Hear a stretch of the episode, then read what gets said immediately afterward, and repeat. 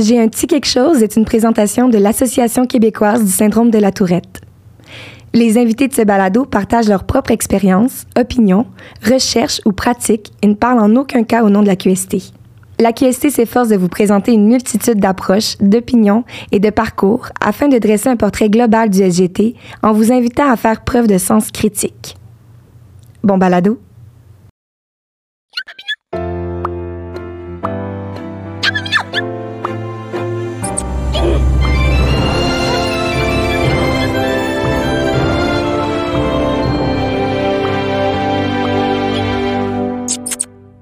Allô tout le monde, euh, bienvenue au podcast J'ai un petit quelque chose euh, en collaboration avec l'Association québécoise Syndrome de la Tourette, euh, Yeah. la QST, animée par... euh, David Blouin. c'est la première fois que je te laisse dire ton nom, tu sais. Fait que là, ça fait Charles, j'ai pas eu un blanc de mémoire. non, c'est ça. Et Andréane Fortin. Aujourd'hui, notre invité, c'est Roch Terrien, qui est président de Neuroperforma. Et euh, pour. Bonjour. Je m'excuse. Bonjour. Comment ça va? Ah, ça va bien, ça va bien. Ça va Yes. bien. On est vraiment content euh, et contente de te recevoir aujourd'hui avec nous. Puis euh, je pense que ça suscite beaucoup de curiosité à savoir, mais qu'est-ce que c'est que neuroperformant? Qui est Roch Terrien? Puis euh, donc voilà, juste avant d'embarquer dans le détail, est-ce que vous pouvez juste vous présenter? Euh, ben, Roch Terrien, président de Neuroperforma. En fait, euh, ben, je suis, dans le fond, je suis ingénieur de base. Euh, ça fait 25 ans que je suis dans le domaine de la santé. Ça fait un peu plus que 10 ans que je suis spécifiquement dans le domaine du neurofeedback. Donc, tout ce qui est évaluation du cerveau, entraînement du cerveau. Ah. Euh, donc, euh, j'ai ma certification en neurofeedback, euh, le titre de mentor pour enseigner euh, et puis aussi encadrer la formation de- d'autres personnes qui suivent la formation en neurofeedback. Donc, voilà. Fait que ce que je fais, c'est dans le domaine du cerveau. c'est ce que je fais. Cool. Donc, le domaine du cerveau, c'est là où vous vous situez. mais c'est, est-ce qu'on peut se tutoyer, Ben en oui, fait? ben oui. OK, génial. Parce que, ben, c'est pas que j'ai de la misère, mais, mais oui, dans le fond. Moi, Moi aussi, ça m'arrive. donc, euh, c'est bon. mais euh, qu'est-ce que c'est que, justement, euh, neuroperformant? Euh, en fait, on, est des cliniques où on est spécialisé, comme je le disais, au niveau du cerveau. Fait que autant l'évaluation, qui est quand même assez intéressant pour plusieurs pathologies, mais aussi l'entraînement. C'est là que je trouve ça le, le plus intéressant parce que le cerveau, c'est c'est comme un muscle. hein. On est capable de, maintenant de l'entraîner. Fait que dans les cliniques, on est spécialisé autant pour aller vraiment mesurer comment que ça se passe au niveau du cerveau, puis après ça, ben l'entraîner. Fait que c'est- c'est ce qu'on fait. Vous entraînez les cerveaux, dans le fond. Ouais, ouais, le, le gym du cerveau, c'est ce qu'on fait. Génial. Là, il y a l'implication professionnelle de, de votre famille, ce que je comprends peut-être. Oui, ben en, en Peut-être. Peut-être, je sais pas. oui, ben ça, ça a commencé justement, c'est une histoire un peu de famille. Euh, T'étais ça a pas des commencé- patates. Ah, Non, c'est ça. quand- Quand j'étais jeune, en fait, là, mon père était prof à l'Université de Sherbrooke. Nice. Puis il y avait un laboratoire de recherche, puis il faisait justement de l'étude sur les impacts à la tête et tout ça. Donc, Commotion euh, cérébrale. Commotion euh, cérébrale. Comme dans les sports pis tout. Oui, comme dans les Ah, sports, euh, il y avait des contrats, entre autres, de, de Spalding. Les, exemple, les, les casques de hockey, là, ils ont Ouais. toute Oui. une certification. Là. ben, les premiers casques certifiés avaient été développés par mon père, je Hein? pense, en 1974. Ben non! Fait que, Ben ouais, ouais, fait non, que- non, hot. On a une légende! Yeah. mon père, c'est une légende. Ben oui, ben on a... fait que c'est ça. Fait que les jeunes, dans le fond, on allait dans son laboratoire. Fait que c'était vraiment intéressant de ce côté. Fait que tout le côté biomécanique. Puis après ça, ben, euh, mon frère étudie en neurologie. Ben, il, est- médecin, il est neurologue. Fait que, à peu près 20, peut-être 20-25 ans, c'est lui qui a entendu parler du neurofeedback. OK. Puis, ben, lui, dans le fond, il faisait son, son fellowship et tout ça. Puis, il en a parlé à ma soeur, qui aussi étudiait en médecine à, à l'époque. Puis, ma soeur, elle a commencé à, travailler en neurofeedback, là, peut-être une vingtaine d'années. OK. Puis, il y a une vingtaine d'années, c'était très peu connu le neurofeedback. Hein? Fait que c'était un petit monde, euh, il y avait plus de personnes qui travaillaient. Fait que ma soeur, dans le fond, elle, elle a été rapidement mise en contact avec des, des personnes qui sont maintenant des sommités mondiales dans le domaine du Ben neurofeedback. Hmm. Fait que ça, ça nous a ouvert des portes vraiment là, pour l'entreprise par la suite parce que maintenant, on a des, des, dans le fond, des, des accès à des, des personnes qui sont peut-être moins accessibles aujourd'hui. Fait que ça, c'était le, le rôle de ma sœur. Puis moi, c'est Qui est plus vraiment. vieille, je crois. Ouais, qui est plus vieille aussi, ouais. ouais. ouais. la plus vieille des trois. Moi, je suis le plus jeune. Je suis le plus jeune? On a le genou avec la- nous. Bébé relève. Non, Ouais, c'est super. puis euh, moi, je suis vraiment arrivé dans le domaine beaucoup après. euh, ça fait une dizaine d'années, un peu plus que dix ans. OK. Puis C'est vraiment, euh, à un moment donné, j'ai eu l'occasion de passer plus de temps avec ma sœur, puis elle m'a montré un petit peu qu'est-ce qu'elle faisait comme neurofeedback, puis comment elle entraînait le cerveau chez les jeunes. C'était beaucoup chez les jeunes qui avaient des troubles d'attention. Puis là, elle me racontait des histoires à succès, là, que ah, le petit jeune qui avait vraiment de la difficulté, puis que là, finalement, ben, à force d'entraînement, finalement, il a réussi à passer ses cours. Maintenant, ça va super bien, puis ça a transformé pas juste la vie de l'enfant, mais de la famille, Ben puis oui, tout l'entourage. Puis je me suis dit, hey, il faut vraiment que tout le monde connaisse ça. Il faut, faut vraiment euh, propager, dans le fond, la bonne nouvelle, comme on dit. oui, ça, c'était aux Euh, États-Unis que vous aviez vu ça, en fait. Oui, j'ai vu ça aux. États-Unis après. Euh, au départ, j'étais avec ma sœur ici au Québec. OK. Puis après ça, ben, c'est là qu'on a dit, ben, pour propager la bonne nouvelle, on a créé Neuroperforma. puis après ça, ben, on a commencé à, à- à travailler avec les systèmes. Puis les connaissances que, que ma sœur avait eues avec des, des sommités mondiales, ben, à ce moment-là, ben, là, elle a commencé à m'introduire. Ah. Commencé à voir comment ils fonctionnent, le fond, là, aux États-Unis, comment l'armée américaine fonctionne. Puis on est allé plusieurs fois, dans le fond, sur les bases de l'armée américaine pour nous montrer Ah. comment ils fonctionnent pour travailler avec les, les soldats qui sont pris avec des, des- des troubles anxieux, Des- des chocs post-traumatiques, des commotions cérébrales. Ben oui, clairement. Ben, c'est ouais, meilleur, euh, le meilleur endroit, je pense, Ah pour oui. trouver tout ça. C'est- fascinant. Que c'est comme ça qu'on qu'on a appris à- à- à- avec d'autres jeunes, en fond, comment est-ce que comment est-ce qu'on travaille au niveau du cerveau, qu'est-ce qu'on regarde, comment qu'on entraîne, qu'est-ce qui est efficace, qu'est-ce qui est moins efficace. Donc, vous avez comme fait un peu des études. Par, ben, comme, est-ce que vous aviez une formation en particulier, comme pour l'apprendre à faire le neurofeedback? Oui, ben, il y a une formation qui se donne. Euh, une formation de base, dans le fond, en neurofeedback, on apprend vraiment les, les- les rudiments et tout ça. Puis après, ben, il y a beaucoup de pratiques. Puis après ça, c'est beaucoup de mentorat avec des, des sommités qui, on réinventera pas la roue, là. Oui. Euh, eux qui ont fait des, des, des, des milliers milliers d'heures euh, sur des cas par- spécifiques, ben après ça, ils vi- ils viennent et disent, ben, regarde, voici comment il faut que tu Ouais. travailles avec tel cas. Euh, avec, avec, exemple, des troubles anxieux, voici qu'est-ce que tu regardes. Fait, OK. fait qu'il y a beaucoup, dans le fond, là, de, tu sais, de- d'informations puis de connaissances qui ont été transmises par d'autres d'autres personnes, d'autres experts dans le domaine. Fait que c'est comme ça que... De fil en aiguille, Ah, De ça... fil en aiguille, on, on a développé, dans le fond, les, les- les connaissances, les matières, dans le fond, les, les manières de fonctionner que, que les autres font et qui fonctionnent bien. Bon, on l'applique ici aussi. OK. Fait que j'ai pas le mérite d'avoir rien inventé, là. J'ai rien inventé. Non, j'ai mais- simplement appliqué, dans le fond, ce qui a été, Propager la euh, bonne nouvelle. Propager la bonne nouvelle, exactement. Mais en parlant d'anxiété, justement, c'est. euh, c'est- Comment ça fait que vous, vous avez commencé à vous intéresser à l'anxiété euh, dans vos. euh, Ben, l'anxiété, ça- n'a pas été une- le- le- le- la première branche qu'on a visée parce que dans le fond, ma sœur, c'est beaucoup les troubles d'attention initialement. Fait qu'en Ok, oui. 2012-2013, c'était beaucoup à ce niveau-là. Mais après ça, le fonctionnement, dans le fond, en, en neurofeedback, euh, c'est le, même fonctionnement qu'on travaille pour des troubles d'attention, pour des troubles anxieux, de la dépression majeure ou des troubles du sommeil. euh, Mais c'est juste des régions du cerveau qui vont être différentes.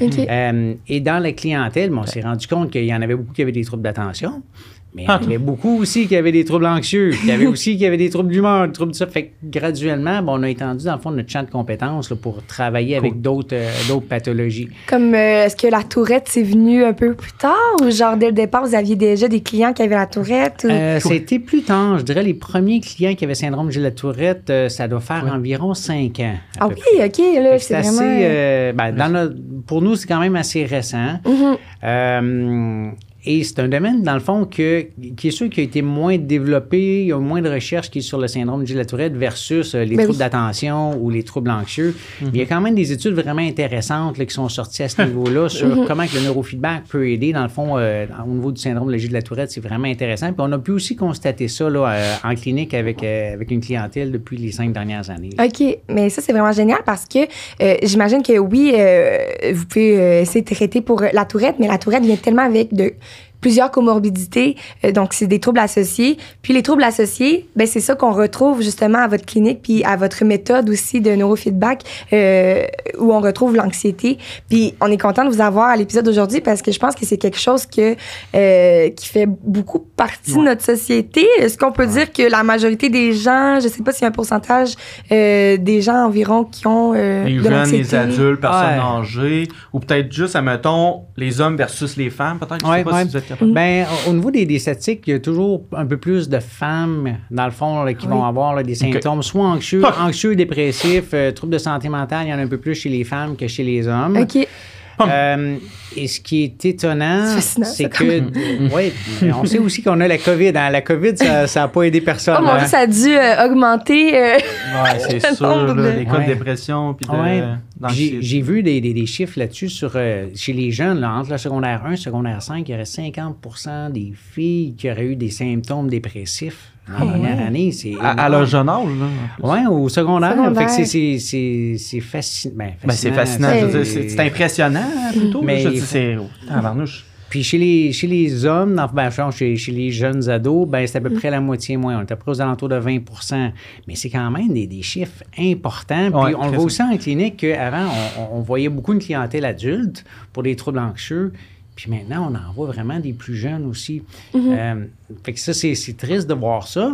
Des plus jeunes comme étant. euh, À partir de 7 ans même, là, Ah des, oui. des jeunes de, de 7, 8, 9 ans là, qui font des, des- des crises d'angoisse, des crises de panique. euh, c'est triste de voir ça, mais l'autre côté, la bonne nouvelle, c'est que maintenant, on a quand même des approches qui, qui peuvent aider aussi de ce côté-là. Mais les jeunes, admettons, tu sais, qui ont des troubles anxieux, tout ça, est-ce que ça vient de leurs parents ou c'est vraiment. euh, C'est-tu leur, leur environnement? C'est c'est- c'est quoi le déclencheur de ça?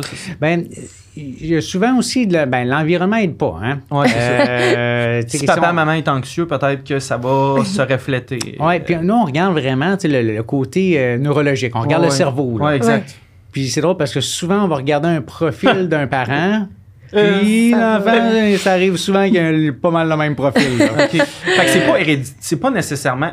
ben, en fait, est-ce que c'est héréditaire ou, ça, ou c'est vraiment. C'est comme un. Ça fait l'effet miroir. sorte? Ben, on, on va voir les deux. Dans, dans certains cas, là, euh, héréditaire, on regarde le profil électrique, là, euh, dans le fond, au niveau du cerveau. Il y en a un qui a un profil X qui est vraiment hyperactif. On va voir un, enfant, dans le fond, qui va avoir le même profil. Quand on regarde les images, là, même la, la forme, tout ça là, va, va se ressembler. Mais il peut avoir un frère et une sœur, puis que lui, c'est complètement différent Ouais. Ah aussi. oui. Mais des fois, on a vraiment des belles similitudes là, de, de ce côté-là. Fait que, Mais fait que oui, il y a certainement un côté hérédité qui peut être euh, impliqué à ce niveau-là. là. Mais c'est fascinant parce que justement, tu parles des, des images de- du cerveau, puis comment. Moi, je pense que c'est tellement pas mon domaine non plus, mais je ne comprends pas. Comment on peut voir que la partie du cerveau, par exemple, c'est comme Ah oui, là, là, là, il y y a un problème d'anxiété, là. Ah ouais, là, lui, là, il y a beaucoup Ouais. d'anxiété. Comment? Ben, en, en fait, je, je vais essayer de le simplifier. Ouais, c'est vraiment pas ça. là. Euh, Ça doit pas être. ce qu'on fait comme, comme technique, en fait, c'est ce qu'on appelle l'électroencéphalographie quantitative. Un gros long terme, mais en fait, c'est que ça mesure l'électricité du cerveau. Et puis, on, on- pour faire ça, on met, euh, ben, je sais pas si vous avez vu des images, on met un casque sur la tête Oui. avec Ouais. des électrodes. Et puis, en fait, les électrodes, c'est juste des ça dans les capteurs. films. Ouais. ben, Moi, j'ai comme eu l'image dans les Simpsons. Je sais pas pourquoi. je sais pas pourquoi. là, mais d'accord, bref. Je vous laisse finir, excusez-moi. Mais euh, en fait, la différence, c'est qu'on on n'aimait pas, hein, on n'aimait jamais de choc électrique, magnétique. Les, les électrodes vont juste capter. Fait que c'est comme des micros qui vont écouter qu'est-ce qui se passe. Fait qu'ils vont capter le message électrique. Le, le cerveau, c'est comme un ordinateur, là, il y a plein de courants électriques. Puis si je mets un, un capteur à la surface, ben il va capter le message qui arrive là. C'est comme une antenne. Ok. Puis là, on, on- maintenant, on met 19 capteurs, 19 antennes à la surface du cerveau, puis ils vont capter le message électrique. Puis à partir de ça, ben, on est capable maintenant de reproduire l'activité du cerveau en trois dimensions. C'est un peu comme euh, euh, on est dans une pièce, là, puis on, on est le cerveau. Là. Puis si je mets 19 micros sur les murs et au plafond, Mhm. ben, à partir du moment que je vais parler, on va être capable de me localiser. Parce, que le micro qui est juste à côté de moi, il va prendre le message en premier. Celui qui est plus loin, il va être un petit peu plus loin. C'est un peu comme un, un téléphone puis un GPS. Là. Dès qu'on se situe entre trois antennes, ben, on est capable de localiser parce que si je suis plus proche d'une antenne, ben, on va détecter que je suis plus par là. Ouais. Fait avec l'électroencéphalographie quantitative, maintenant, ben, avec les 19 électrodes, maintenant, on est capable de mesurer 12 600 endroits dans le cerveau. Et les 12 600, on va être capable de lire leur signal pour dire est-ce que cette région-là est, est hyperactive ou est-ce qu'elle fonctionne au ralenti? Puis on compare Parce ça qu'il y a de avec... l'école à lire, fait qu'il répétait. je me c'est ça, je pouvais pas. Sorry. Ah, C'est vraiment full Là, chill. ça va être pire à cause de Oh, toi. je m'excuse. On dirait que j'étais pas capable de. Là, c'est- genre, tu sais, depuis le début, Alors. je t'écoute, puis comme moi, ça me va. genre- Mais là, ça m'a fait rire que tu dis électro, électro. ok. je m'excuse, hein, OK. Très drôle. Une chance qu'on t'avait averti au Oui. OK, on était rendu où? Fait que ça, fait que, euh, fait qu'on- on, lit dans le fond les, les, les 12 000 endroits, on, Ah oui, on les compare avec une, norme- une base normative. Fait qu'on compare avec un, un cerveau, exemple, d'une personne de, nou- de 12 ans, ça n'a pas la même électricité qu'une personne, exemple, de 50 ans. Fait qu'on compare avec la norme, puis à partir de là, on est capable de dire, bon, ben, telle région du cerveau est hyperactive ou telle région du cerveau fonctionne au ralenti par rapport à la norme. Puis maintenant, avec les études, on est capable de dire, bon, ben, quand telle région est hyperactive, voici les problématiques qui peuvent survenir. Ou quand telle région fonctionne au ralenti, voici les problématiques qui peuvent survenir. Fait qu'il y a énormément, dans le fond, de littérature, puis d'essais cliniques, puis dans le fond, de- de- de- d'études scientifiques sur les régions du cerveau et leur rôle. Puis quand on voit qu'on a des, des déviations par rapport à la norme ou des, des- soit de l'hyperactivité ou Oui. de, la- de la sous-activité, ben, on est capable d'associer ça avec des, des- des- des problématiques probantes. là. OK, puis ça, on le voit sur une image, là. Ouais. Wow! C'est vraiment, pour vrai, Ah ouais, c'est, c'est- c'est- Ouais. c'est fascinant de voir ça. là. Puis maintenant, les, les- les images sont en trois dimensions. Puis, Ah, fait que c'est, tu fais bouger le cerveau, là. oui, oui, vraiment un peu Ben comme oui. on voit dans les films, on est capable de voir Oui. euh, tout ça. Puis maintenant, ben, on, on sait que le cerveau, c'est c'est plus juste des régions qui travaillent individuellement, il faut qu'ils communiquent ensemble. Fait que maintenant, les, les appareils, on est aussi capable de voir la communication entre les régions du cerveau. Ben ouais, on- Puis là, on est capable aussi de voir, bon, ben maintenant, des problèmes de communication entre telle et telle région, voici ce que ça peut amener comme problématique, et ainsi de suite. Fait qu'il y a énormément de recherche qui se fait dans ce domaine-là. Euh, puis c'est, c'est fascinant de voir autant comment on est capable d'analyser, mais ce qui est encore plus fascinant, selon moi, c'est comment on est capable de le modifier après. Mais Ouais. c'est ça, j'allais dire. Là, je m'excuse. Est-ce que tu allais dire. euh, Non, non, je OK. laisse. Mais parce que je me disais, dans le fond, là, quelqu'un qui arrive, OK, mettons, je fais énormément d'anxiété. euh, un profil d'une Ouais, personne ouais. qui. euh, euh, puis euh, cette personne-là, elle arrive, cette personne-là. Tu sais, quand on dit c'est comme. Moi, je connais un ami qui, dans le fond, lui, fait de l'anxiété. Mais euh, cette personne, quand même, Ouais. fictive, arrive à votre clinique. Et là, elle fait tout, euh, elle se met les 19 électrodes sur sa tête. Puis, euh, comment ça, ça se passe? Parce que là, vous lui dites, ah, on voit ça dans votre cerveau, blablabla, bla, bla, bla, voici ce qui pourrait arriver si, nanana. Et après vient, j'imagine, un traitement. Ouais, ben on, on utilise plus le terme entraînement. Là, Ah oui, mais, ok, parfait. euh, aux États-Unis, on va utiliser le terme traitement là, pour le neurofeedback. Nous, on garde un petit gêne. On va Ouais, parler d'entraînement. mais En là. fait, c'est plus ça, là, parce que, sais, Ben oui. faut, faut que tu fasses. Faut que tu fasses un certain travail pour euh, le modifier. Cette, euh, Ouais. On va sûrement en venir plus tard, mais je veux dire, c'est pas, c'est pas garanti. ça. Non, c'est. ben, en fait, c'est de l'entraînement. Hein? Fait C'est de l'entraînement. euh, si la personne le fait pas, je suppose que. Ben, en, en fait, le, le principe de base en neurofeedback, là, pour amener des changements ou s'entraîner, là, Mhm. Le principe de base, il est bien, bien simple. Je, je vais prendre l'exemple, dans le fond, là, de, de- là, qui De notre ami. euh, Ouais, c'est ça. anxieux. Euh, fait que le processus typique, c'est que ben, quand que la personne vient, vient en clinique, ben, on va rencontrer un professionnel chez nous. Donc, que ce soit un psychologue, un neuropsychologue, il va avoir une entrevue. Puis dans l'entrevue, ben, c'est important de comprendre c'est quoi les problématiques, c'est quoi les enjeux, pourquoi qu'on est là. Euh, C'est comme un gym, on veut savoir Ouais. c'est quoi l'objectif. Fait que la personne, elle va sûrement dire, ben moi, je viens pour de l'anxiété ou euh, de la misère à dormir ou peu importe. Après ça, on va faire l'électroencéphalogramme. Puis souvent, chez les personnes anxieuses, ben, on va remarquer deux choses. Ben, les gens vont dire, ah, je suis anxieux, j'ai un hamster qui roule. Ouais. Ben, quand l'image va ressortir, souvent chez ces personnes-là, on va avoir Un hamster. un hamster. en fait, puis comment ça, ça va se traduire dans le fond à l'électroencéphalogramme, c'est que le, le cerveau, là, je vais essayer de garder plus ça, c'est quand même Simple. assez simple, là. il émet plusieurs bandes de fréquences. hein. Des fréquences qui sont très lentes, qu'on a besoin, exemple, pour dormir puis pour se calmer. OK. Puis il va émettre des fréquences qui sont très rapides, qui vont, oui, nous permettre d'être allumés euh, cognitivement, mais si on en a trop, des fréquences trop rapides, là, ça, c'est un hamster qui roule. Ah. Fait qu'on va regarder ces deux choses-là. Donc, est-ce qu'on a un hamster qui roule, donc un- ce qu'on appelle un excès de fréquence très rapide, là, fait que ça roule là-dedans, il y a beaucoup trop Beaucoup d'énergie. hein. Puis de l'autre côté, on va regarder les fréquences qui sont plus lentes qui vont nous permettre de se calmer. Et on va regarder ce profil-là. Puis souvent, ça va être un ou l'autre, ou des fois, on a le jackpot puis on a les deux. là. Ah oui? Fait que, Mais est-ce que c'est bien d'en avoir Le- au... Ouais. Mettons, s'il y a des fréquences plus lentes, ça veut dire que l'anxiété est plus élevée. Est-ce que c'est ça ou... Ben, c'est un équilibre entre les deux. OK. Il faut qu'il y ait vraiment un équilibre. Il faut que, oui, j'ai de l'énergie rapide pour euh, être alerte cognitivement, Mhm. mais si j'en ai beaucoup trop ou des fréquences encore plus rapides, ben là, ça va amener du stress, voire même de l'anxiété.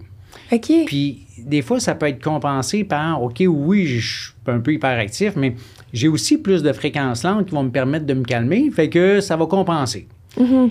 Mais chez les personnes qui ont des profils anxieux, ben, il va y avoir un débalancement là-dedans. Donc, soit j'ai beaucoup trop de fréquences rapides, puis que là, j'ai mon hamster, puis j'ai de l'anxiété, puis mes crises de panique peuvent être déclenchées facilement. Ou, dans le fond, mes, mes fréquences lentes qui vont me permettre de se calmer et que je vais en manquer. Fait que, fait que l'électroencéphalogramme, dans le fond, va nous permettre de voir c'est quoi le profil, l'anxiété provient de, de, de quel endroit.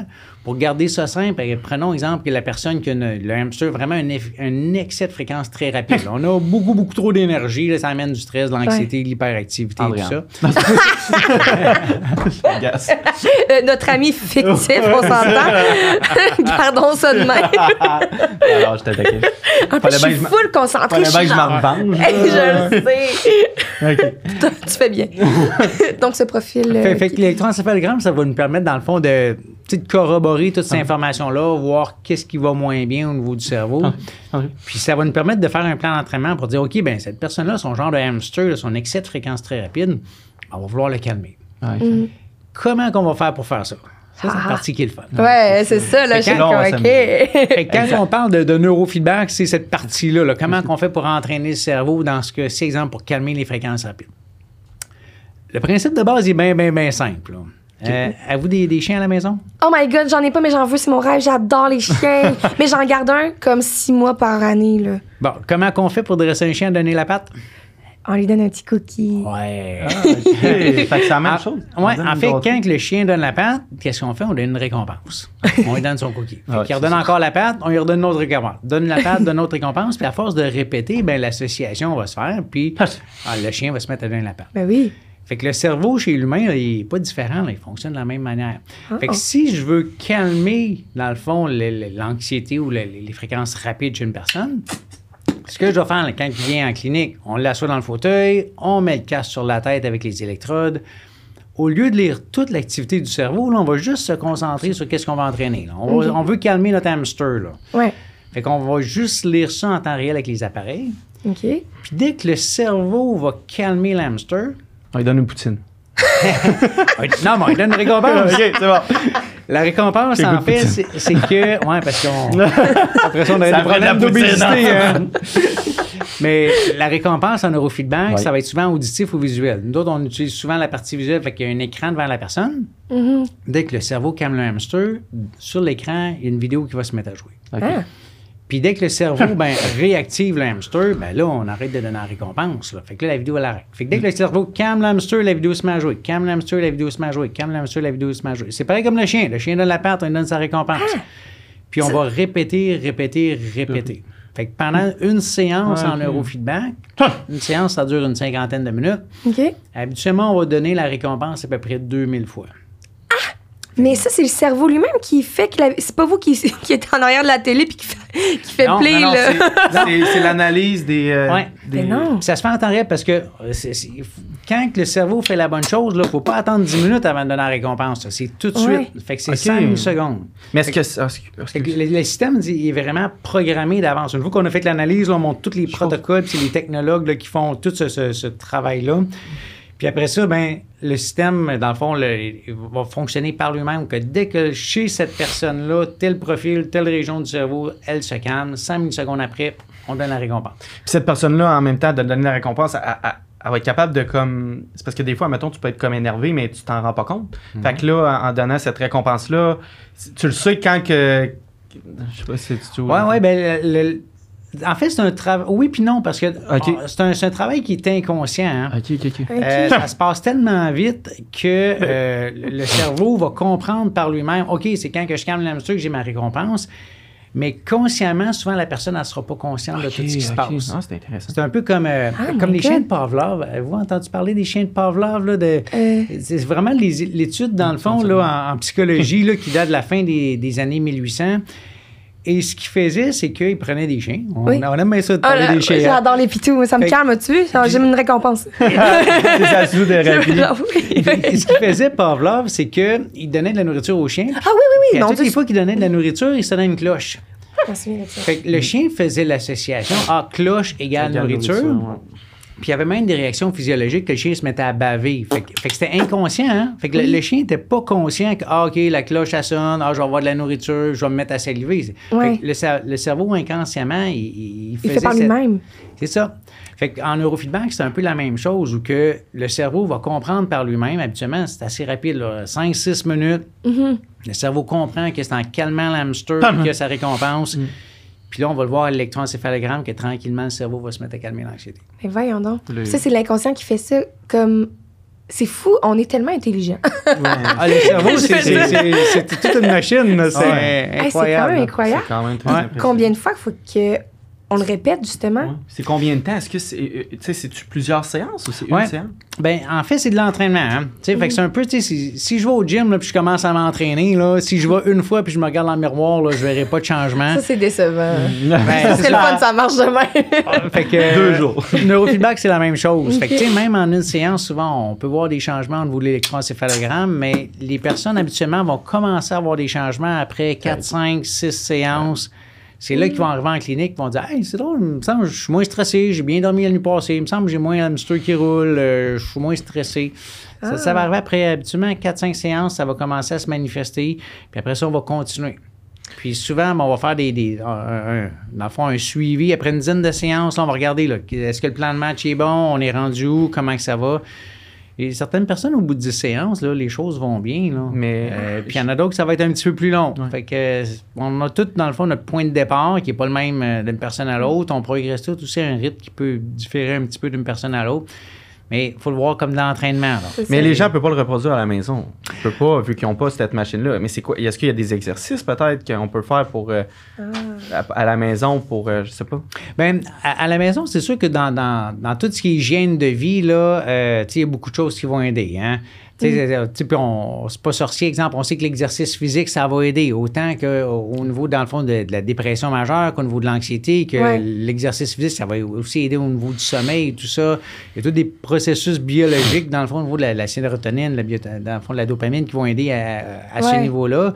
Euh, il y a aussi un côté psychologique aussi. Hein? Tu sais, des fois, c'est- si. Tu sais, des fois, les, les- yeux, là, ça, ça oriente dans le fond là, où on s'en va. hein. Fait que si je pense négativement ou j'alimente des pensées négatives, ben c'est ce que je vais cultiver versus une personne qui va se mettre à penser un peu plus positivement et tout ça. Ça aussi, ça va aider. Ben oui. Euh, Il y a des techniques à la maison, exemple de cohérence cardiaque. On va apprendre à respirer, C'est- c'est à se détendre. Je fais ça avec le tête, moi, c'est genre l'exercice qui réclame voilà. le plus, j'ai l'impression. Ça ça. C'est c'est vraiment des, des, des- des belles techniques qui fonctionnent bien. là. ben, c'est de la pratique. Oui, oui c'est ça, c'est C'est de ça, la c'est pratique. la Je, je suppose que plus que t'en fais, plus que. Mm. Oui, puis ça, on travaille autant chez les personnes, dans le fond, là, l'anxiété, dépression, que chez les athlètes. aussi, on va travailler ce, ce côté-là là, de, de cohérence cardiaque. euh, tu sais, C'est des, des choses qu'on peut pratiquer, qu'on peut faire à la maison, puis que, tu sais, qui peuvent aider, dans le fond, là, à plusieurs égards. là. Puis j'imagine que quand on traite ça, ben ça aide, comme vous dites, comme, comme tu dis, je m'excuse. Oh, hey, j'étais bonne pour une fois, j'ai vous voyez la personne. Mais euh, ça, ça aide, mettons, justement, traiter l'anxiété. Après, ça va aider, j'imagine, d'autres Hmm. troubles qui sont associés, comme, tu sais, mais là, je parle, mettons, le sommeil ou quoi que ce soit, mais c'est justement aller sur une partie du cerveau, concentrer là-dessus, j'imagine que ça va aider le, le reste. Ben, euh, ça dépend. OK. Je dirais oui et non. Parce que le, le cerveau, euh, c'est plein de réseaux. Hein. Tu sais, Avant, on parlait plus de régions individuelles. Telle région est responsable de ou telle région est Ouais. responsable de, oui. Mais maintenant, on regarde ça en réseau. Puis souvent, une, une région peut impliquer dans plusieurs fonctions. Fait qu'on a des régions qui sont autant impliquées dans le contrôle de l'anxiété, qui vont être aussi impliquées dans les troubles d'attention, qui vont être aussi impliquées justement au niveau de l'humeur, euh, au niveau du syndrome de Gilles Latourette, dans tous les processus d'inhibition également aussi, qui vont être impliqués. Fait que des fois, quand des régions vont se retrouver dans différents circuits ou réseaux neuronaux, ben, t'en t'aides un, puis ça va aider les autres. Ça va autres. Mais il y en a qui sont complètement différents, sont pas, euh, euh, qui sont pas interreliés. OK. Donc, euh, On peut pas les associer. Mais moi, j'ai une question reliée à, à- à l'anxiété, justement. Euh, les, les, les personnes qui ont des, comme le SGT, des troubles de, comme le TDAH, des troubles d'apprentissage, sont-ils plus susceptibles à, à avoir des, des troubles anxieux, justement? oui, il y a une prévalence à, à ce niveau-là. Euh, en fait, puis ils ont toutes une chose en commun, hein? Ah ouais? Euh, le cerveau, hein. Puis ça. oui, il y a des régions du cerveau qui sont impliquées justement dans, dans, dans, dans ces- toutes ces pathologies-là. Si on le voit sur la photo, Ouais. J'imagine, si on voit plein de photos de personnes qui ont le syndrome de la tourette, ça doit tout un peu se ressembler. ouais, Oui, ben ça se ressemble. Ben, les profils peuvent varier, mais les, les Ouais. régions d'intérêt, euh, dans le fond, là, euh, vont, dans le fond, vont être là. Dans le fond, au niveau du cerveau, là, quand on fait les, les- la cartographie, là, on va regarder 96 Ouais, c'est- régions. Euh, Puis celles d'intérêt, dans le fond, en, en électroencéphalographie quantitative qui vont attirer notre attention, il y en a sept. OK. Mais ces sept régions-là vont être impliquées dans d'autres réseaux. Fait que c'est ce qu'on va regarder là, quand on fait euh. Poutine? Hey, t'en? J'étais vraiment concentrée. Je suis... Puis là, il y a juste comme une petite... Bon, bon, bon. C'est que ça m'a fait penser genre à la récompense. Ouais, de- c'est ça. Ben, c'est pour ça, moi aussi. C'est pour ça que j'ai dit l'amour. Mais est-ce que vous êtes capable de dire pourquoi il y a plus de risques euh, pour, euh, justement, euh, pour nous, en fait? Là, tu sais, Pour nous, pour les personnes qui ont la tourette. Ben, plus de risques. En, en fait, c'est que, euh, si je reviens dans le fond au niveau du cerveau, tu sais, là, il y, a- il y a plein d'autres volets aussi, dans le fond, là, mais si je prends juste dans le fond au niveau du cerveau. Syndrome Gilles Tourette, là, euh, puis les, les études, là, euh, ça avance, mais il y a d'autres domaines que c'est beaucoup plus Ouais. poussé, qu'on connaît beaucoup plus comment Oui. ça se passe au niveau du cerveau? Syndrome Gilles Tourette, c'est encore récent. Là. ça, c'est encore... euh, ça traîne de la Euh, patte. Fait, euh, fait qu'on connaît Exact. pas toutes. euh, je connais pas toutes non plus, puis ça avance quand vrai. même beaucoup euh, à, à ce niveau-là. Mais au au niveau du cerveau, ce qu'on- les, les choses qu'on va regarder ou les régions qu'on va regarder, ça va être surtout premièrement au centre, au ganglion de la base. En fait, il y a des régions beaucoup plus profondes au centre, puis souvent, c'est des, des régions qu'on va retrouver qui vont être hyperactives. Fait qu'il y a comme une hyper-excitation dans le fond de ces régions-là. Est-ce que c'est par rapport, je m'excuse, mais euh, euh, par rapport à la dopamine qui était trop intense dans Entre autres. par Ah ouais. exemple? Ben, en fait, là, ça, on rentre dans le fond dans les mécanismes au niveau des neurotransmetteurs à ce niveau-là. Euh, J'entrerai pas dans, dans, dans la partie là, euh, euh, biologique, là, si on peut Oui, dire. je- vais rester dans le fond sur le côté hyperactivité Ouais. euh, électrique. Fait qu'on on retrouve dans le fond à la base au niveau du cerveau une hyperactivité. Fait que là, ça amène dans le fond de l'excitation. Mhm. Fait que d'un côté, on a ça, mais de l'autre côté, il faut qu'on soit capable de calmer ou dans le fond d'inhiber, dans le fond, ou de filtrer, disons, les, dans le fond, toutes les, les tics et tout ça. Et ça, le, le filtrage va se passer un petit peu plus en s'en allant vers l'avant, mais toujours au centre, mais au centre avant, euh, au niveau du cerveau. Fait que ça, c'est deux régions d'intérêt. Puis nos régions qui vont servir à inhiber, donc un peu plus vers l'avant, sont aussi impliquées souvent dans les troubles d'attention. Mm. Fait que du fait, c'est, c'est- c'est une même, je veux pas dire une problématique, une même déviation au niveau du cerveau qui va avoir deux implications différentes. OK. Puis l'autre, l'autre région aussi qui, qui va attirer notre attention, c'est plus sur le dessus de la tête. En fait, c'est les régions sensorimotrices. Donc, tout ce qui est le contrôle des mouvements moteurs va se passer plus sur le dessus euh, de la tête, en s'allant un petit peu plus vers le frontal, mais au, Ouais, c'est au- au jamais- centre sur le dessus, euh, sur le dessus de la tête. Fait que c'est les trois régions qui vont attirer notre attention, euh, dans le fond, avec le syndrome de Gilles de la Tourette. Oui. Euh, puis les, les études, dans le fond, là-dessus, euh, sont quand même assez intéressantes, ce qui est, ce qui est sorti. Il n'y en a pas des tonnes, hein? Il y a à peu près une vingtaine d'études qui sont sorties. C'est tous des, des- des résultats qui sont quand même assez intéressants.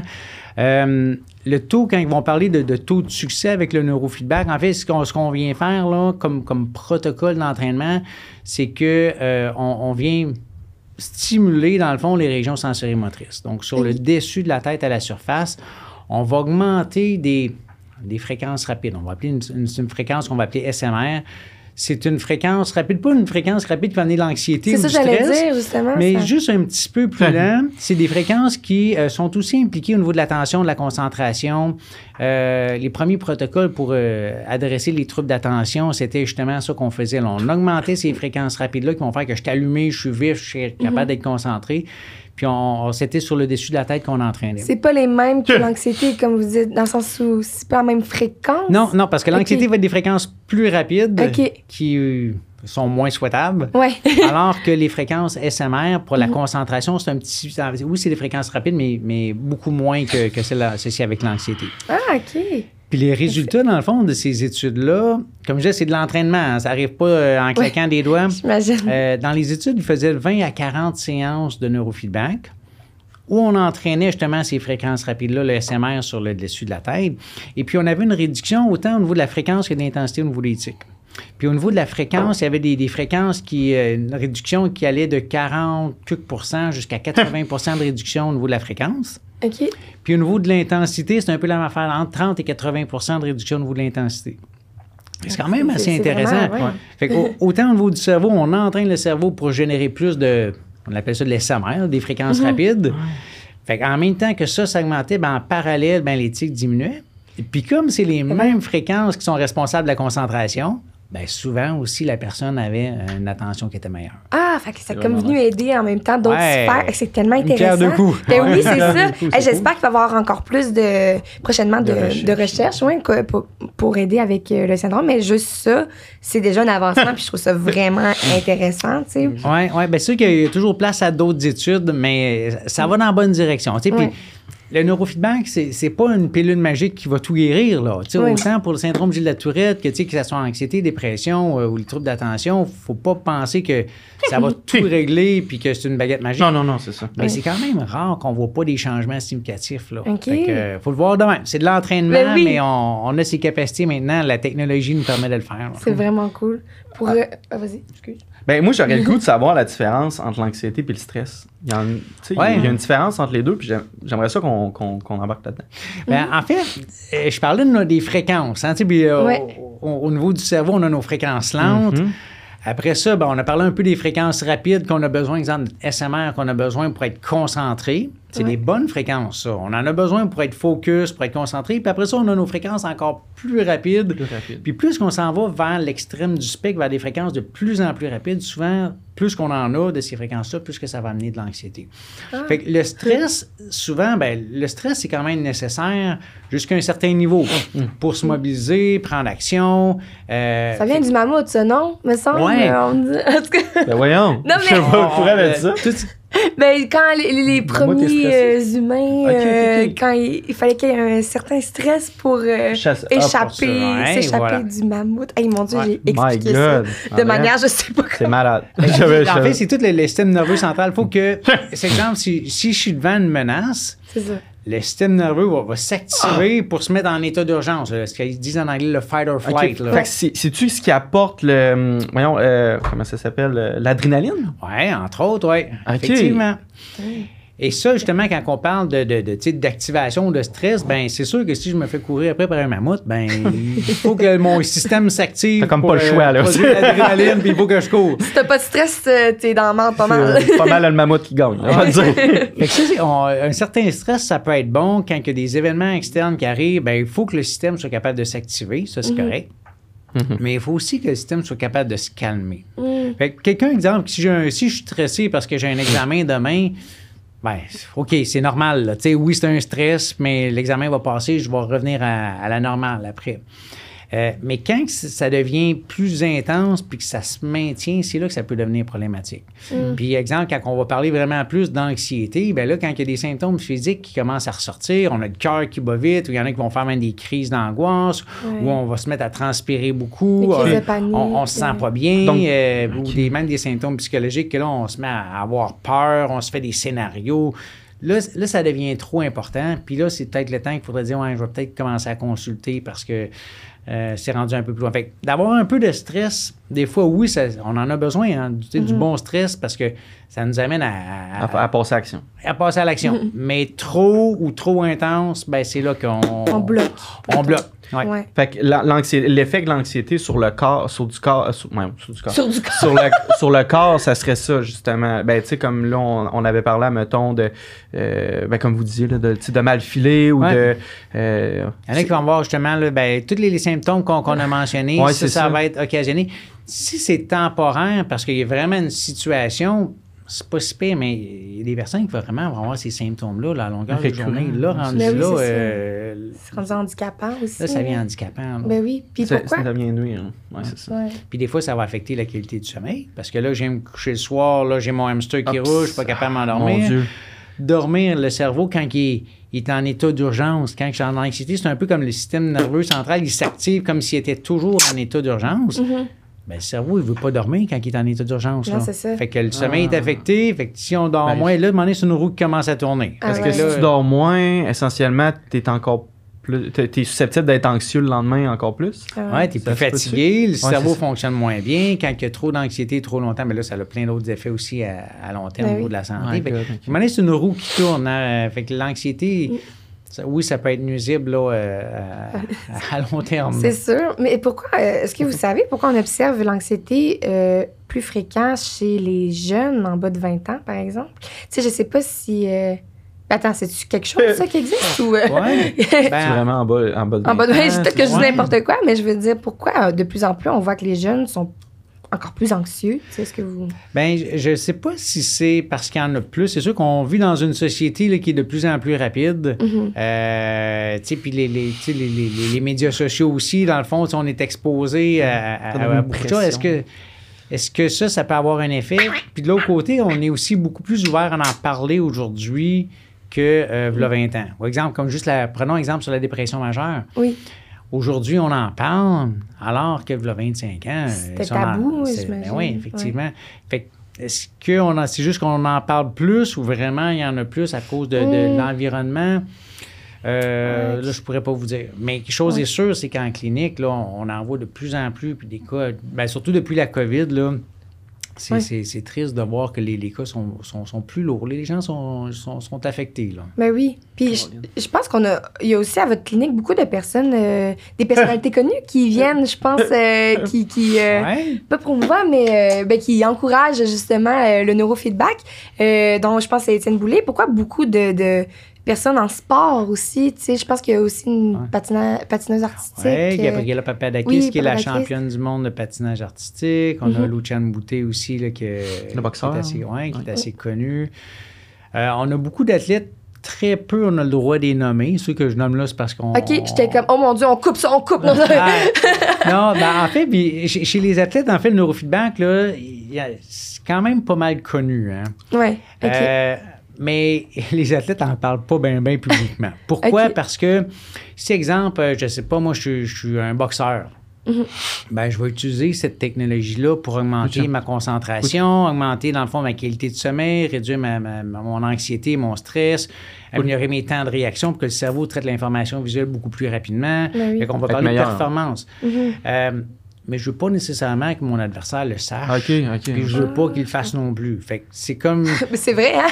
Et voilà. Je veux pas que tu le fasses, je vais être meilleur que toi. Fait que, tu sais, le- le- le- l'esprit euh, compétitif, dans le fond, fait surface. Mais- fait que dans, dans plusieurs sports, ben, euh, les athlètes viennent, puis euh, on a même vu des cas que euh, le manager nous appelait, puis euh, il ren- faisait rentrer par la porte d'en arrière, il rentrait, Ok. il faisait sa séance, puis il s'en allait parce qu'il voulait pas être vu, il voulait pas qu'on le sache. Que, puis- fait que c'est. C'est beaucoup plus utilisé que, que, que ce qui est propagé, dans le fond, dans, dans- dans les Dans- médias. ouais. Ah, c'est Mais- intéressant, vraiment. Vraiment. Là. Tabarnouche. Puis ce qui est le fun, c'est qu'avec les sports, parce qu'on on a travaillé avec plusieurs sports, hein? Oui. Puis des sports assez différents. hein. Euh, Oui, ben, des joueurs de hockey, des joueurs de football, on a dans le fond tir à l'arc, judo, karaté, euh, des, des sports martiaux, euh, la boxe, euh, plongeon, patinage artistique. Euh, Est-ce que j'en oublie? Je- euh, C'est pas euh, votre frère qui fait aussi de la planche à vol, je pense, ça se peut-tu? Ouais, moi, j'en ai fait pas mal. Ah, c'est vous? Ouais, c'est ouais. toi? Salut! Fait que tous les, les sports, exemple, de, de concentration. Puis selon le sport, on va entraîner des choses qui sont différentes. Mhm. Exemple, euh, si j'ai un joueur de hockey, j'ai un gardien de but. Ben, c'est important qu'il y ait des réflexes très rapides. Fait que le système visuel, là, euh, quand il voit la, la, la POC qui s'en vient, il faut que rapidement puisse réagir. Mhm. Fait qu'on va entraîner, dans le fond, au niveau du cerveau, c'est vraiment à l'arrière de la tête. Parce que le décodage visuel se passe en arrière. OK. Fait qu'on va entraîner ça, puis c'est fascinant parce qu'on on va mesurer les temps de réaction au début, puis à la fin, puis on va voir les temps de réaction qui vont s'accélérer. On va devenir de plus en plus rapide à réagir. Fait que ça, Ah, ben c'est ça, c'est- c'est fascinant. Ben cool. Euh, quand on a des sports, exemple, qu'on on a besoin de, de- de- de visualiser, ben, au niveau du cerveau, on va entraîner des régions puis des fréquences qui vont nous permettre de facilement visualiser. Exemple, si un- je suis un patineur artistique, j'ai ma routine, il faut que je la vois bien, ou euh, euh, je fais du ski acrobatique, c'est important aussi de bien visualiser. Euh, puis il y a des troncs communs pour tout le monde que dans tous les athlètes, ben l'anxiété, il faut que, faut que je sois capable de le gérer pour sais, avoir un niveau de stress, c'est important, mais que je tombe pas, que j'en ai trop, parce que là. euh, Que ça nuisible. Figes, là, puis Et que- voilà. OK. Puis ça doit se voir aussi dans, dans les travails, comme je sais pas, l'entrepreneuriat ou des, euh, des, des, des métiers là, tu sais, où tu as besoin vraiment d'être attentif là, parce que ça peut nuire à. Sais, il y a des métiers où tu n'as pas le choix d'être attentif, là, sinon ça Ouais. peut nuire à ta vie quasiment. là. Ouais, tu sais, ouais. tu mets ta vie en danger. non, non, mais tu sais, je veux dire. Oui, puis n'importe quel travail, on peut augmenter, dans le fond, nos, nos- capacités cognitives. Hein? Mm. Euh, tu sais, je finis ma journée, puis que cognitivement, je suis encore allumé, je suis encore là, j'ai mon cerveau, il a une bonne capacité. versus, j'arrive à la fin de la journée, puis je suis brûlé raide, puis que je suis plus fonctionnel. Oui. Ou je suis Toi, moins. Ouais, c'est ça.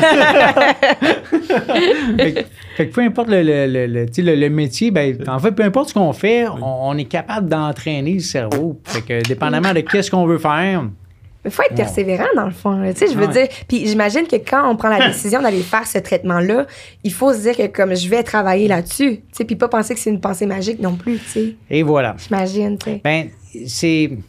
Moi, je dis qu'il faut être patient. Parce que, euh, tu sais, c'est pas en deux séances de neurofeedback que pouf, je vais sortir de là puis je vais être Einstein, là. Euh, Je suppose. mais, d'ailleurs, non, mais d'ailleurs, c'est quand même assez fascinant. Il y a quelques études qui sont sorties justement qui ont mesuré le quotient intellectuel. OK? Les personnes avant le neurofeedback, puis après ça, ils faisaient, selon les études, c'est souvent 30 à 40 séances, puis on mesurait le quotient intellectuel après. OK. Effectivement, le quotient intellectuel a augmenté entre 5 à 12 points, dépendamment là, de, de- des- des entraînements qui étaient faits. Wow! Fait que- Devenir intelligent, en plus. Ouais. Fait- fait que souvent, on, on a même pensé que le quotient intellectuel, on ne pouvait pas vraiment le travailler, mais les études ont démontré le contraire avec le, avec Ben le oui. neurofeedback. Fait, que- Mais, fait que c'est de l'entraînement. Puis il faut être patient parce que c'est c'est- c'est comme aller au gym. ben oui, c'est ça. Ah, Tu du pas de... ouais, c'est ça. Tu peux pas avoir du résultat tout de suite. hein. Mais comment, euh, justement, ça, c'est un des effets qu'il peut avoir euh, avec le neurofeedback, mais c'est quoi les effets à long terme et à court terme de... Tu sais, une fois que tu as fait tes séances, comme, vous, comme tu dis, Florent, euh, de 30 à 40 séances, par exemple? Ben, souvent, c'est les gens, on, on va commencer à avoir des améliorations après 4-5 séances. OK, déjà. Puis dépendamment de ce qu'on entraîne. Fait que souvent, maintenant, là, avec les, les systèmes, c'est quand même assez performant. là. Ça va être à peu près une dizaine de séances qu'on va faire par euh, circuit au niveau du cerveau. Fait que, c'est exemple, je prends un circuit, un circuit de l'anxiété ou un circuit de sommeil ou un circuit sur euh, l'attention soutenue ou sur les fonctions exécutives ou un circuit sur la mémoire, peu importe. Ça va être souvent une dizaine de séances. Euh, puis on va commencer à avoir les, les améliorations après 4-5. Puis après ça, on peut le pousser plus loin si on veut. Là. Euh, Fait que les, études, dans le fond, ben oui, on va se rendre à 30-40. Euh, ça, c'est souvent avec des systèmes traditionnels qui maintenant, les systèmes sont plus évolués. Fait que souvent, on va voir les bénéfices plus rapidement là, que, euh, qu'auparavant. là. OK. Très intéressant. C'est vraiment, là. Puis, euh, est-ce que, euh, je veux dire, avec l'anxiété, là, mettons, moi, c'est, c'est, je sais pas pourquoi, je, je reviens toujours à l'anxiété, là. Mais, euh, avec, y a-tu des cas, par exemple, que c'était tellement trop intense que vous dites, comme, on peut rien faire? Euh, non, ben, en fait, j'en, j'ai pas souvenir. Euh, Ça se peut que non, puis je suis très heureuse de savoir que non, mais je veux dire. Non, on a quand même des, des- des cas quand même, là, euh, des cas sévères là, dans, dans les cliniques. C'est sûr que, euh, euh, ben, en, en fait, le principe de base, que la personne soit légèrement anxieuse ou très anxieuse, le principe reste le même. Euh, puis la personne, dans le fond, va commencer à avoir des améliorations à peu près au même rythme aussi. Ah oui, là. quand même. là, même si ton niveau d'anxiété est tellement élevé, après quand même cinq séances, comme la personne, mettons, à côté, euh, qui a un peu moins d'anxiété euh, euh, dès le départ, ben ça va évoluer quand même euh, Ouais, pareil. là. ouais. J'allais dire pareil. mais- C'est de persister puis de continuer, dans le fond, qui Ouais, fait parce tout que le c'est continu, changement. ouais. Ouais. Puis aussi, les, ben, plus qu'on arrive dans des, des, des, des- des cas plus lourds, ben, c'est sûr que là, on va s'assurer aussi qu'il y a d'autres ressources souvent aussi qui, se- qui, qui se joignent. là. Il n'y a pas juste le neurofeedback dans la vie. Là. Tu sais, là, Ouais, ouais. Les professionnels, dans le fond, là, de, de la santé, bon, c'est consulter en psychothérapie ou Ouais, autre. On va encourager aussi, dans le fond, d'autres approches. Puis il n'y a pas de contre-indication à faire du neurofeedback et d'autres approches non, aussi. Ah, c'est intéressant de Euh, savoir ça. tu sais, C'est c'est une approche euh, qui va toucher le côté Ah. neurologique, mais le côté psychologique est important aussi, dépendamment, dans le fond, là, de... Est-ce que tu as vécu sûrement plus jeune? euh, je sais pas. Oui, puis en, en fait, euh, tu sais, cet exemple, ben, si j'ai une enfance qui était plus, plus Ouais, c'est difficile, ça. ben, souvent, si on va parler, exemple, de choc post-traumatique, Ouais. Si je veux un stress qui est trop intense ou qui est sur une trop longue période de temps, ben, comme on revient un peu avec le mammouth, là, si je me fais courir une fois par le mammouth, je- le cerveau va, va se mettre en état d'urgence, mais après ça, je vais revenir. Mais si je me fais courir après un, après un- par un mammouth pendant des journées ou des semaines, je une jambe. à un moment donné, quand c'est trop intense, ben là, souvent, on va rentrer dans des cas de stress post-traumatique, que le, le cerveau s'active, mais après un certain temps, notre bouton d'urgence ne revient pas au repos. Ah oui, c'est ça. Euh, il reste trop euh, tout le temps. Il reste allumé. Euh, C'est beaucoup les amygdales au niveau du cerveau qui est notre, notre bouton d'urgence. Ouais. Fait que oui, justement, si on a des événements marquants, traumatisants, ça a un effet sur le cerveau. Mm. On est capable de l'entraîner. Euh, on est capable de calmer notre bouton de panique, mais souvent aussi d'autres professionnels aussi là, euh, vont être impliqués pour euh, le, le côté psychologique euh, ou autre. là.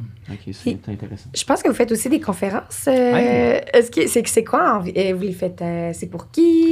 Comment Comment Quand vous les faites euh? Euh, ben, en fait, j'en fais sur. euh, dans le fond, c'est- assez varié. Hein? Ok.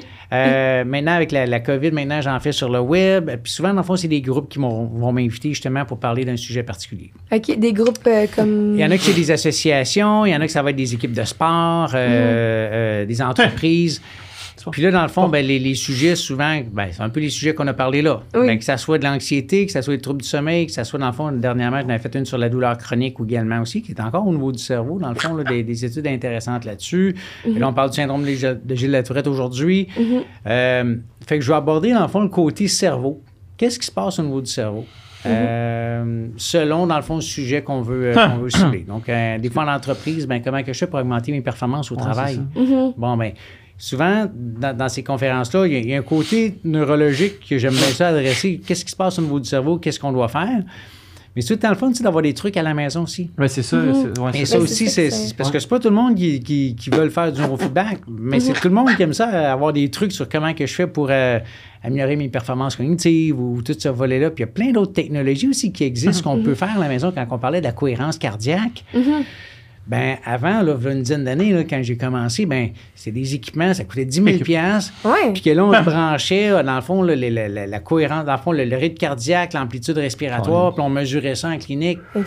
Mais maintenant, on a tout ça sur nos téléphones. Ben oui, c'est ça. Il y a Fait des applications là, tu euh, regardes une petite bulle euh, monter 5 secondes, puis redescendre Ah, 5 Et, secondes. et voilà. Fait fait maintenant, il y a- beaucoup de choses qu'on est capable de, de- de faire à la maison. Fait que ça, c'est c'est vraiment intéressant. Fait que soit on va donner des trucs un petit peu. euh, En avez-vous un là-dessus. peu, peut-être, par rapport euh, à l'anxiété?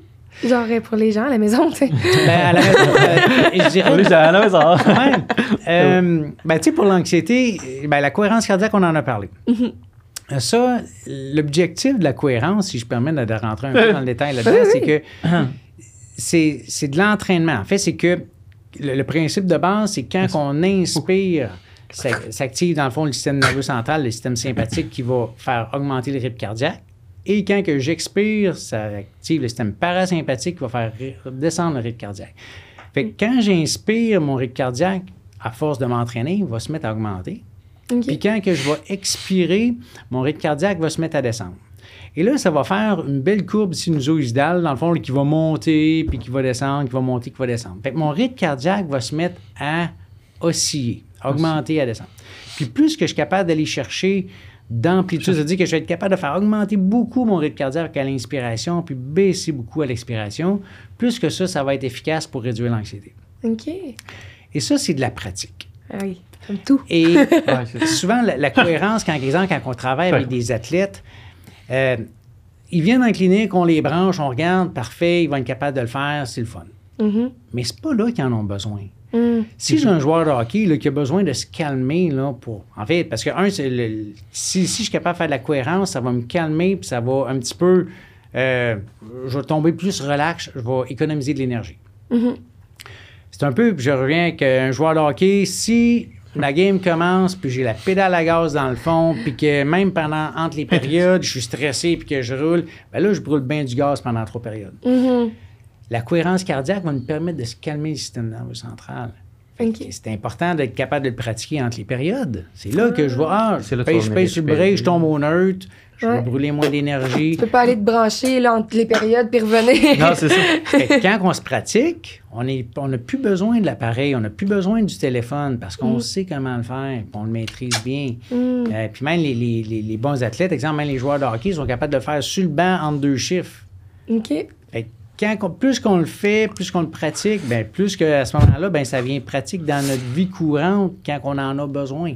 Mhm. Fait, fait que ça, c'est les petits trucs. La cohérence cardiaque, c'est Ah. il faut le faire, il faut le pratiquer, pas juste dans, chez nous dans un environnement calme, mais dans le fond, Ouais. les, les athlètes, des fois, on, on met des alarmes sur les euh. téléphones. À toutes les heures, quand que ça sonne, tu le fais. Ah. Peu importe, tu es dans l'ascenseur, tu es dans l'auto, peu importe, il faut que tu le fasses dans des environnements différents qui vont faire en sorte qu'après ça, ben, quand tu en as besoin, tu es capable de le faire. Puis ceux qui savent pas c'est quoi la maison de la cohérence cardiaque, est-ce qu'on peut avoir un mini euh, tuto, tuto Ouais, euh, on, on fait ça.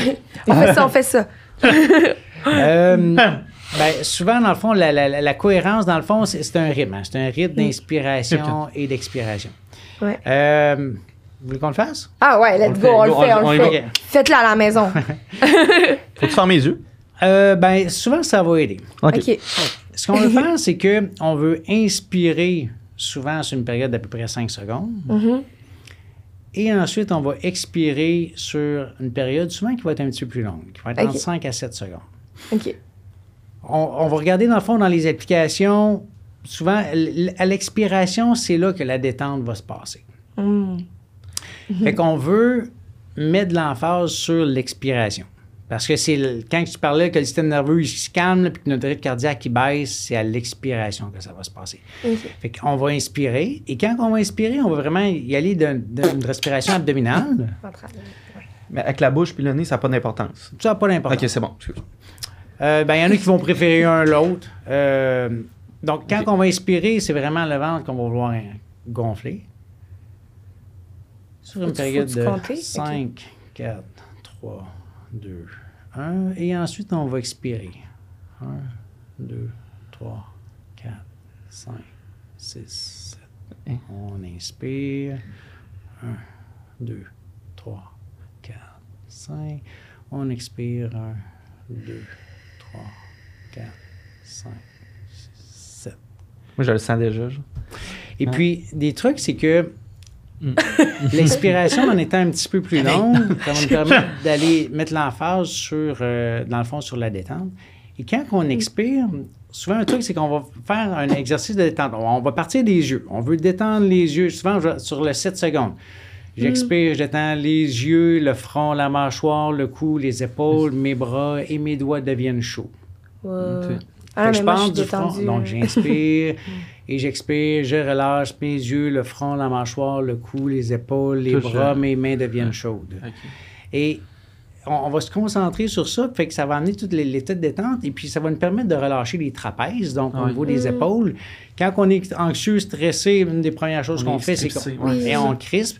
Donc, on va se concentrer sur la détente. Et également, à la fin d'expiration, on va se concentrer sur nos mains pour que nos mains deviennent chaudes. Ok. Notre comme- physiologie, dans le fond, au niveau des, des mains, dans le fond, même quand on fait de la cohérence cardiaque sur d'autres appareils, on va mettre des, des capteurs sur les doigts. On Ça se voit pour vrai, là. la chaleur. euh, Ah! ouais, ouais. Puis on va apprendre à. si je réussis à, à réchauffer mes doigts, Ouais. je vais calmer mon anxiété. Ah, c'est l'affaire plus fascinante, je pense que genre. La physiologie est associée, dans le fond, avec l'état. À l'inverse, si je Mhm. viens stressé ou si je suis stressé, je viens les mains froides.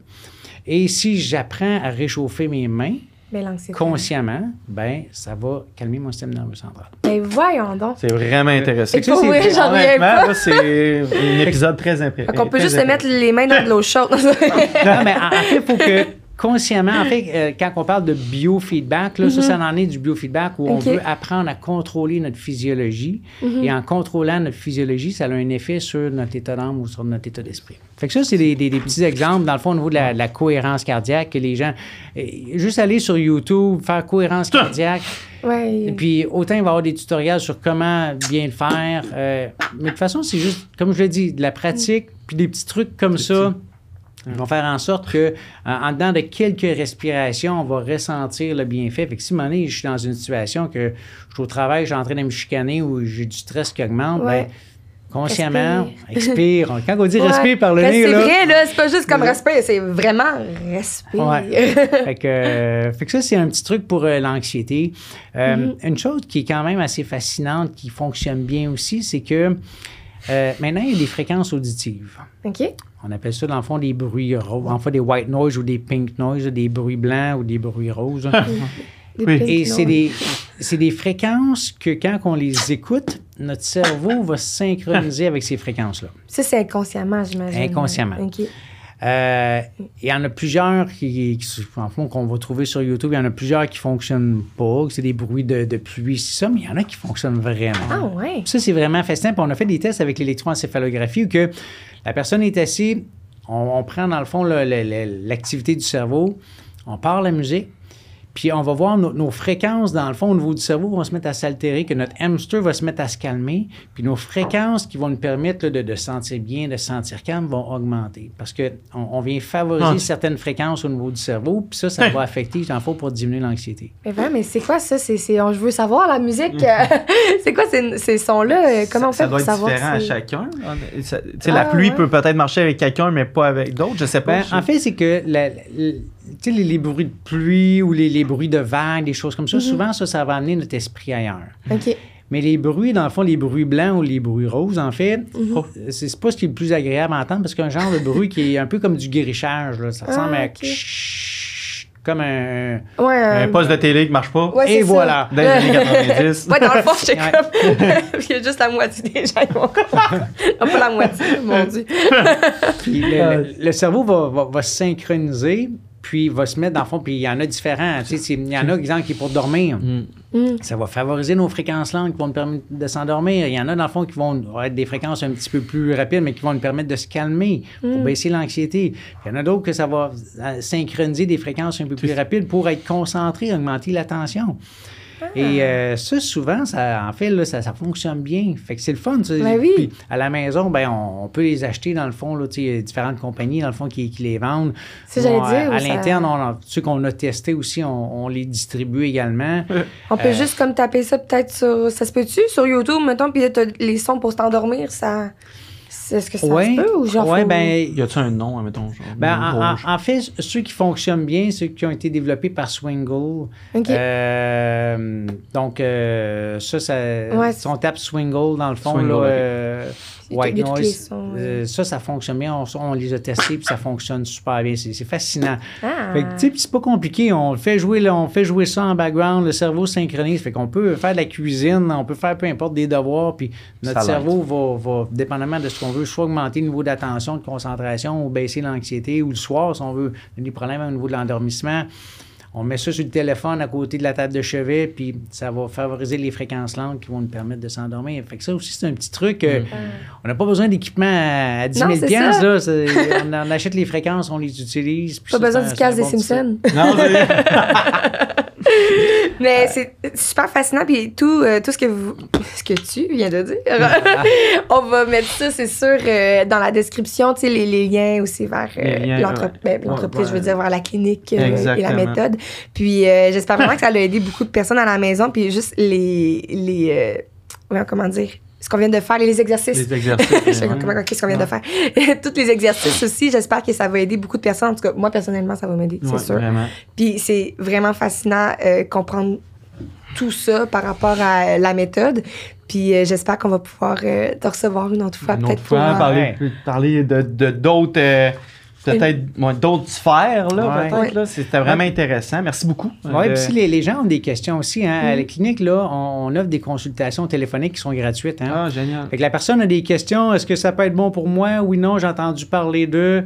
Ben, que les, les personnes n'hésitent pas, qu'ils appellent, c'est gratuit, puis euh, on peut répondre à souvent beaucoup de questions de ce côté-là. Fait que. Ben, c'est génial, hein. Vraiment. Génial. Ben écoute, euh, j'invite tout le monde à euh, aller voir euh, le site internet. Puis merci beaucoup euh, d'avoir euh, été euh, là pour le podcast euh, de J'ai un petit quelque chose. On Yes. se revoit bientôt, j'espère. Puis à la maison également pour une autre émission de J'ai un petit quelque chose.